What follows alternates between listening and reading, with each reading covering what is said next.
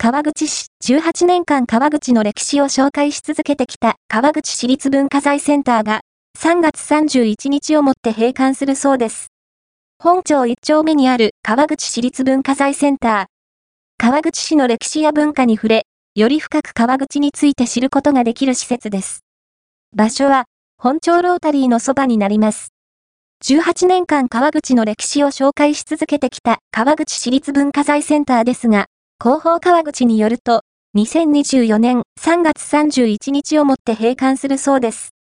4月1日からは、鳩ヶ谷本町2丁目にある川口市立文化財センター文館郷土資料館が、川口市立文化財センター郷土資料館として名称を変更し、これまで文化財センターの一部の展示物も移転するそうです。郷土資料館は、鳩ヶ谷駅から徒歩10分ほどのところにあります。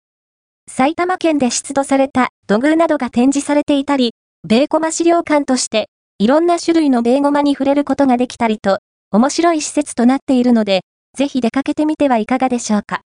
川口市立文化財センターは、こちら川口市立文化財センター文館郷土資料館はこちら、